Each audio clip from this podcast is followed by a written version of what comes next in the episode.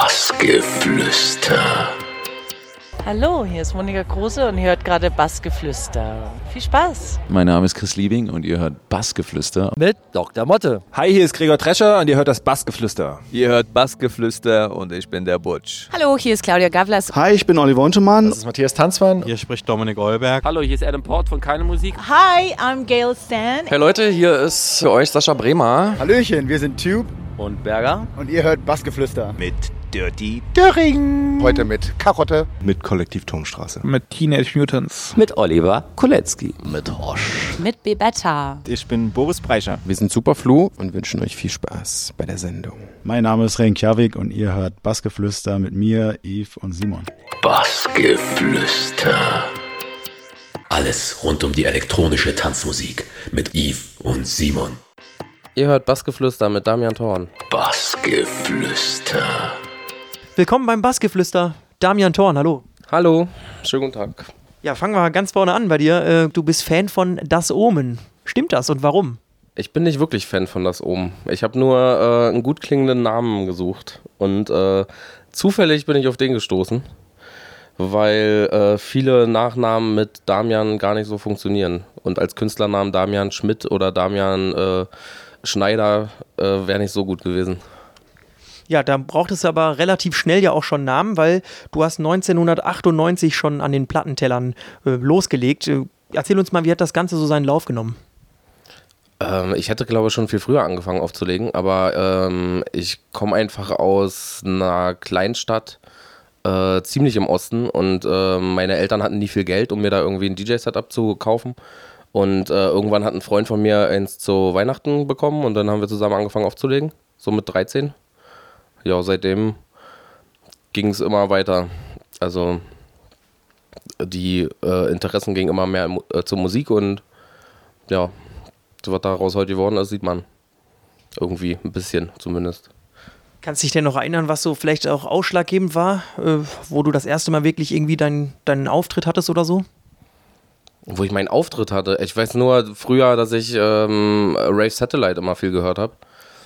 Und ähm, da auch in der Schule, wenn wir auf Klassenfahrt waren oder so, immer die Tapes mitgebracht habe und wir immer im Bus dann irgendwie meine Tapes gehört haben. Und das war so der, der Punkt eigentlich, wo ich wollte, wo ich auflegen wollte und mehr mit Musik machen wollte. Ja, wäre auch meine nächste Frage gewesen. Die Radioshow Rave Satellite, warum hat die dich so geflasht? Na, es gab ja nicht viel damals.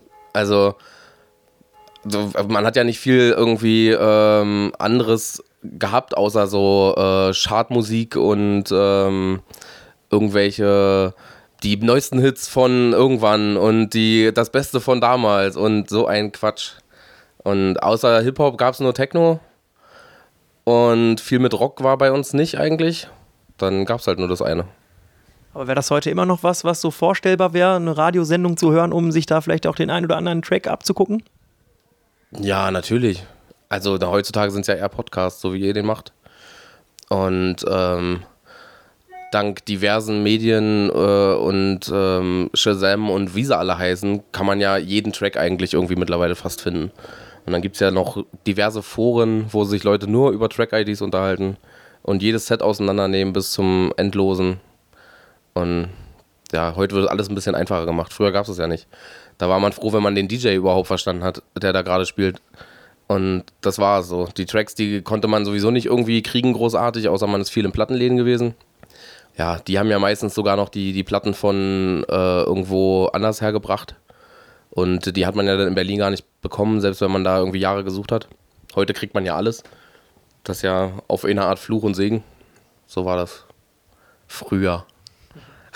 Ja, du hast gerade gesagt, man kriegt alles, aber wenn man nach deiner Biografie geht, alles sehr kurz irgendwie auch. Weil du hast mal gesagt, du bist ein Fan von zwei bis drei Stunden Sets, äh, beziehungsweise längeren Sets, sagen wir es mal so. Warum passen dir eher so die kürzeren Sets nicht so?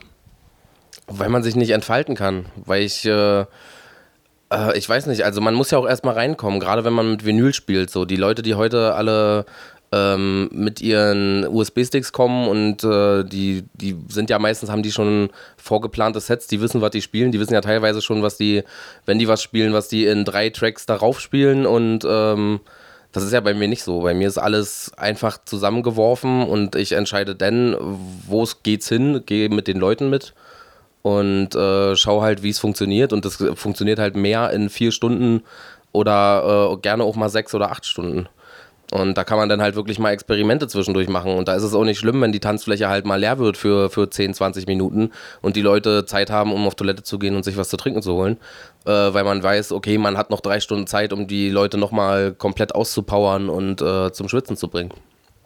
Ja, zum Schwitzen gebracht hast du auch bei deiner ersten Veranstaltungsreihe linear im Pulp Menschen Club in Berlin, die Leute. Jetzt gibt es das nicht mehr. Was hast du trotzdem noch für eine Erinnerung an diese Zeit und vielleicht auch mal ganz ehrlich, wenn du so zugibst, wie viel Lehrgeld musste man da vielleicht auch bezahlen, so an der ersten Veranstaltung? Mm, na, ich habe eigentlich die Veranstaltung immer mit Leuten zusammen gemacht. Also es war nie, äh, nie so, dass ich da mit äh, meinem kompletten äh, Geld, was ich sowieso nicht hatte, irgendwie in die Bresche gesprungen bin, sondern ähm, das äh, war schon eine Zusammenarbeit mit diversen Leuten und mit äh, Leuten, die mir da vertraut haben und mir Budget gegeben haben und gesagt haben, hier macht es. Und es lief auch immer ganz gut eigentlich. Und ähm, ich habe da unglaublich viel mitgenommen. Äh, vor allem die Zusammenarbeit mit internationalen Künstlern aus Argentinien und ähm, Spanien und wo sie nicht überall herkamen. Ja, nicht nur, dass ich da besser Englisch gelernt habe in der Zeit als in den, in den Jahren der Schulzeit, sondern ähm, dass einfach auch, man hat den Umgang mit den Leuten viel besser gelernt und man hat gelernt, was man, worauf man achten muss, wo, wo man gucken muss und wie man mit denen umgeht, auch am Abend und so, dass die alle Spaß haben und sich freuen und wiederkommen. Du hast auch noch eine weitere Residency gehabt im SK Robinson. Ja, erzähl mal was über die Zeit. Ja, das ist auch wieder so ein Projekt gewesen, wo ich ähm, äh, Freunde von mir wollten einen Laden machen. Äh, das mein Name ist Barbarella damals noch. Der hat leider nicht so funktioniert, wie, wie die sich den vorgestellt haben. Äh, woraufhin die dann zu mir gekommen sind und gefragt haben, ob ich denen helfen kann und wir den dann umgebaut haben äh, zum SK Robinson. Und ähm, da dann irgendwie in ein paar Monaten ähm, so gut es ging, äh, probiert haben, äh, Sachen zu machen, die halt so noch nicht irgendwie großartig jedes Wochenende da waren. Und äh, hatten zum Beispiel eine Eröffnungsparty mit Moody Man geplant, der dann aber aus gesundheitlichen, familiären Gründen absagen musste und dann aber zwei Wochen später ähm, mit äh, Maceo Plex an einem Abend gespielt hat und so eine Sachen. Und die waren damals ja auch noch nicht, also die waren schon groß, aber die waren ja nicht so groß wie jetzt. Und Maceo Plex kam, glaube ich, gerade die ersten Sachen raus, die wirklich Hits waren. Und ja, da war auf jeden Fall also sehr, sehr viel Potenzial, aber irgendwie ähm, hat es dann mit der Lage des Clubs einfach nicht hingehauen. Da ist jetzt äh, ein Hotel drin. Also es war mitten in der Innenstadt, direkt gegenüber, überall Fenster, direkt gegenüber ähm, ein Wohnhaus und so und das war ziemlich schwierig zu halten. Jetzt bist du einen Schritt weiter gegangen und äh, bist mittlerweile bei der Ipse in Berlin, also einer der angesagtesten Clubs, glaube ich. Äh, da sind wir uns, denke ich, einig. Da machst du auch das Booking. Hm, wie kam das da zustande, dass du da hingekommen bist?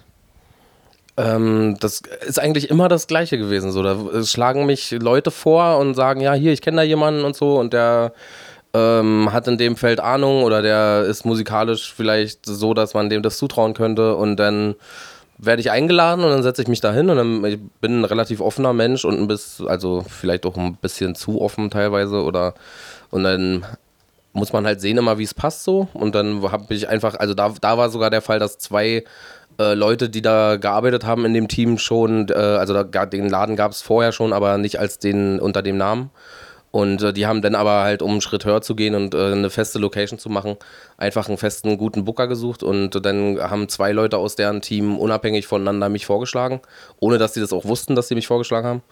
Und dann wurde ich eingeladen und dann haben die gemerkt, okay, da ist Potenzial hinter und haben mich halt eingestellt. Und dann bin ich jetzt seit 2014, mache ich jetzt die Ipse. Und es läuft. Ja, kann man so sagen. Wonach wählst du denn so deine Bookings aus? Also ich sage jetzt mal, für Leute, die wirklich sagen, den Traum habe ich da mal zu spielen, was muss man mitbringen? Oh, das ist unterschiedlich.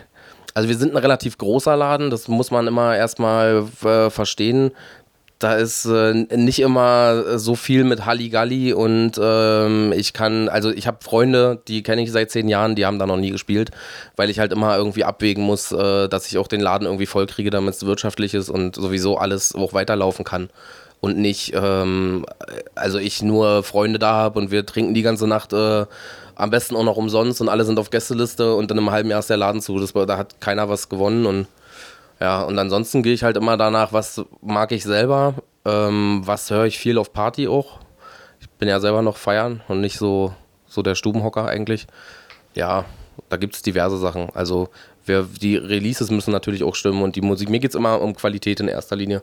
Und wenn die nicht stimmt, dann ist eigentlich schon verloren so. Und vielleicht auch nicht immer alle das gleiche spielen wie alle und vielleicht auch mal ein bisschen experimentierfreudig sein und einfach schauen, was geht und sich ein bisschen abheben von der Masse, aber trotzdem nicht zu experimentell werden und zu, äh, zu sehr sein Ego fahren, weil am Ende ist man doch irgendwie noch Dienstleister und wird dafür bezahlt, dass die Leute trinken und tanzen. Und äh, ohne das würde das ganze Clubkonzept gar nicht funktionieren. Und dann haben, hat auch wieder niemand was gewonnen. Hast du denn schon alle da gehabt, wo du dir sagst, äh, die wollte ich unbedingt mal buchen?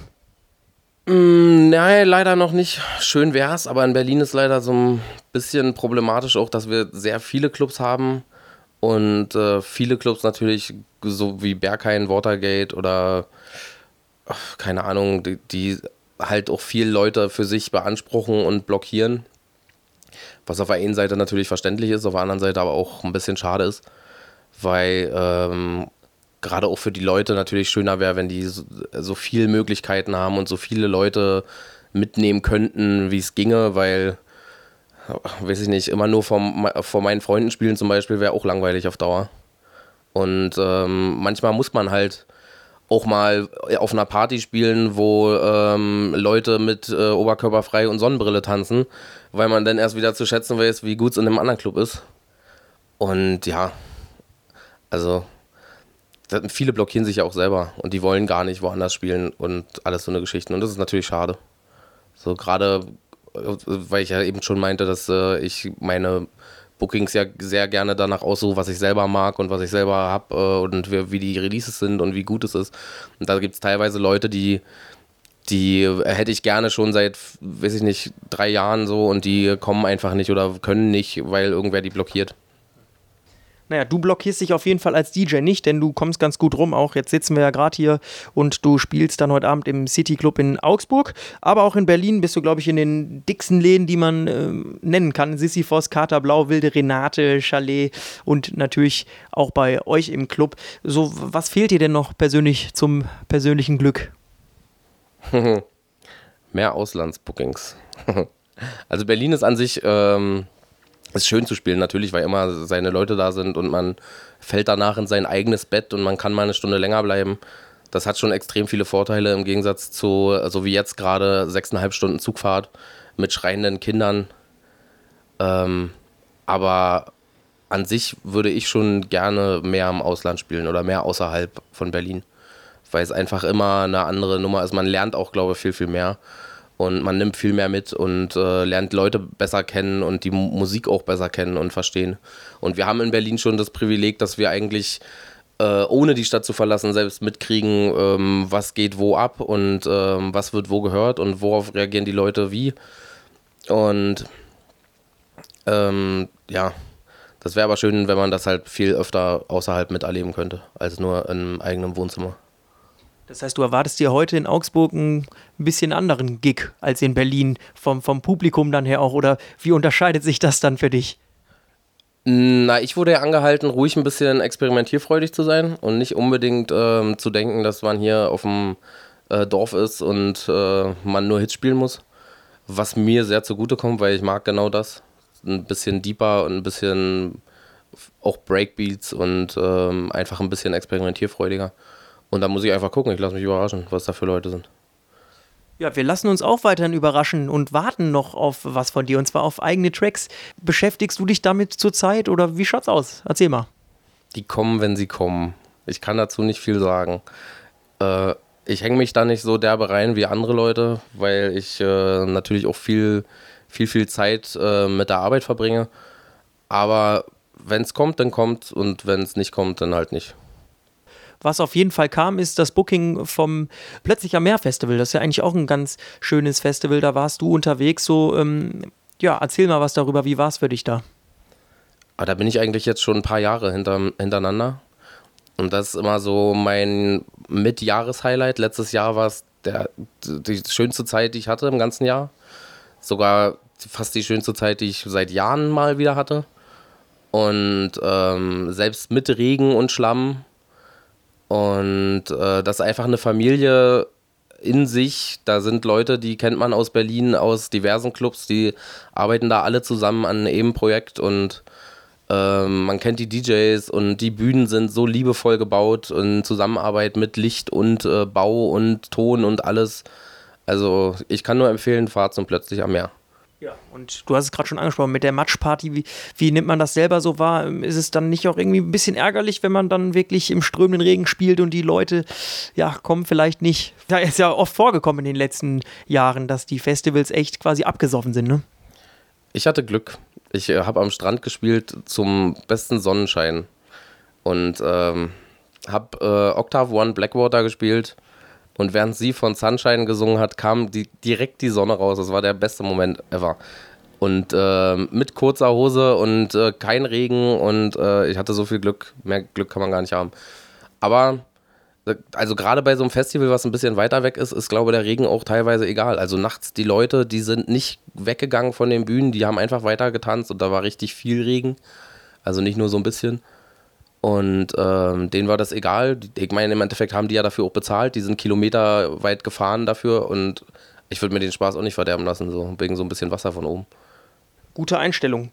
Wollen wir äh, nach Augsburg kommen? Und zwar spielst du heute im City Club bei der Veranstaltungsreihe Im Dunkeln ist gut munkeln ähm, von Albert Herker. Der ist mittlerweile auch in Berlin unterwegs. Wie kam das dann so zustande ähm, mit dem Gig heute? Beziehungsweise habt ihr euch dann in Berlin schon kennengelernt, oder?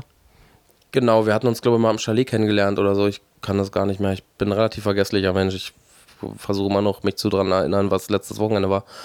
Aber genau, ich glaube, im Chalet war es und dann auf irgendeiner After Hour und genau, der ist ab und zu, der hat auch mal bei uns gearbeitet und ähm, ist ab und zu da, auch als Gast und so. Und ja, wir mögen uns. Er hat gefragt einfach, ob ich nicht Lust habe, bei seiner Veranstaltungsreihe zu spielen.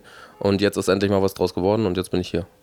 An der Stelle schon mal viel Spaß. Jetzt wollen wir noch ein bisschen auf Facebook eingehen. Und zwar ist uns aufgefallen, dass du da eine erfolgreiche Seite führst. Fuck you, I'm a Unicorn. Was hat es damit auf sich? Ja, ich habe irgendwann mal mein äh, Titelbild und mein Profilbild zu so einem äh, fliegenden Einhorn-Lama geändert. Und äh, auf meiner ganz normalen Privatseite. Und dann fing das irgendwie an, dass die Leute mich immer mit äh, Einhörnern in Verbindung gebracht haben und mich zugespammt haben mit Einhornbildern bis ich dann irgendwann dachte so, äh, äh, hört mal auf mein Privatprofil zuzuspammen. Dann habe ich diese Seite gemacht halt und äh, habe allen Leuten gesagt so, ey, wenn ihr mir jetzt Einhornbilder posten wollt, so, dann postet die bitte auf diese Seite, so geht mir nicht mehr auf den Sack.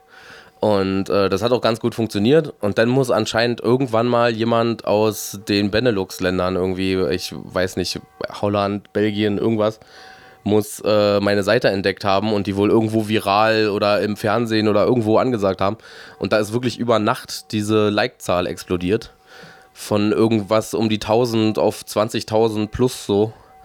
Und ähm, ja, seitdem ist es ganz lustig. Also da schreiben mich Leute auch an irgendwie und äh, schlagen mir äh, Sachen vor wie, wie Einhornspiele und so und ob ich die nicht posten kann und mit denen zusammenarbeiten kann und so. Ja, jetzt habe ich da auch noch ein paar andere Administratoren, die nur ab und zu mal Bilder posten. Aber ich muss mich da mal wieder ein bisschen mehr hinterhängen. Ist ein bisschen eingeschlafen. Aber schon verrückt, ne? Da ist man, spielt man ehrliche Musik als DJ und äh, über Nacht kriegt dann aber so eine Unicorn-Seite einfach mal so viele Likes. Schon irre. Ja, dann wollen wir zum letzten Punkt überkommen. Was kommt in nächster Zeit außer Einhornbilder? Mm, der Sommer. Viel Arbeit und der Sommer. Vielleicht musikalisch und bookingtechnisch kannst du ja schon mal ein bisschen das Türchen aufmachen, oder? Musikalisch und bookingtechnisch. Ähm, na, an sich, also meine nächsten Projekte, wo ich auf jeden Fall ein bisschen mehr hinterstecken wollte, sind unsere Summer Sessions, äh, jetzt die Streams über die Ipse-Seite. Die liefen ganz gut an und da würde ich gerne gucken, dass wir das im Sommer ein bisschen öfter machen. Da habe ich jetzt auch schon ein paar Anfragen von Leuten, die unbedingt spielen wollen. Äh, ansonsten bei mir selber Bookings, das ist äh, wechselnd. Da ist jetzt auf jeden Fall ähm, diesen Monat noch im Kater wieder und im Kosmonaut. Chalet kommt wieder auf jeden Fall. Und dann kommt halt bei uns auch wieder der Sommer und ab Ende April geht es wieder los mit äh, jedem Wochenende Open Air und da ist die Zeit dann wieder ganz anders. Und dann steckt man da auch wieder mehr drin. Und ansonsten auf den Festivals im Sommer. Ich hoffe, dieses Jahr wieder beim Plötzlich zu spielen. Und schauen wir mal, was noch kommt. Wir hoffen einfach alle auf den Sommer. Dann macht das Leben noch wieder richtig Spaß. An der Stelle, Damian, schönen Dank, dass du dir so ausreichend Zeit genommen hast vor deinem Gig und natürlich dann auch mit allem weiteren viel Erfolg dir. Dankeschön, gleichfalls. Bassgeflüster.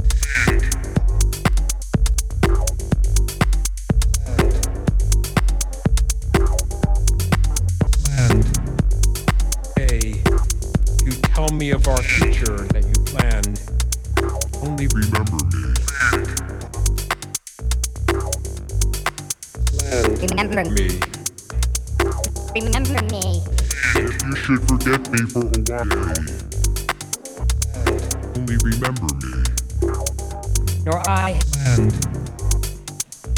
Remember me. Remember me. If you should forget me for a while, you'd afterwards remember. For if the darkness and Corruption leave. A vestige of the thought that I had. When no more day by day are away into the silent land. And when you can no more hold me, not breathe.